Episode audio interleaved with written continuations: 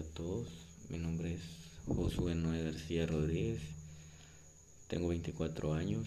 Soy de Tiguizate, Escuintla y les platicaré sobre mi experiencia, lo que sería en este tiempo de pandemia. Eh, a decir verdad, ha sido una situación bastante complicada, no solo para mí, sino para todos. Eh, el estar encerrado, el, estrés, eh, el miedo más que todo también y tantas cosas que han ocurrido.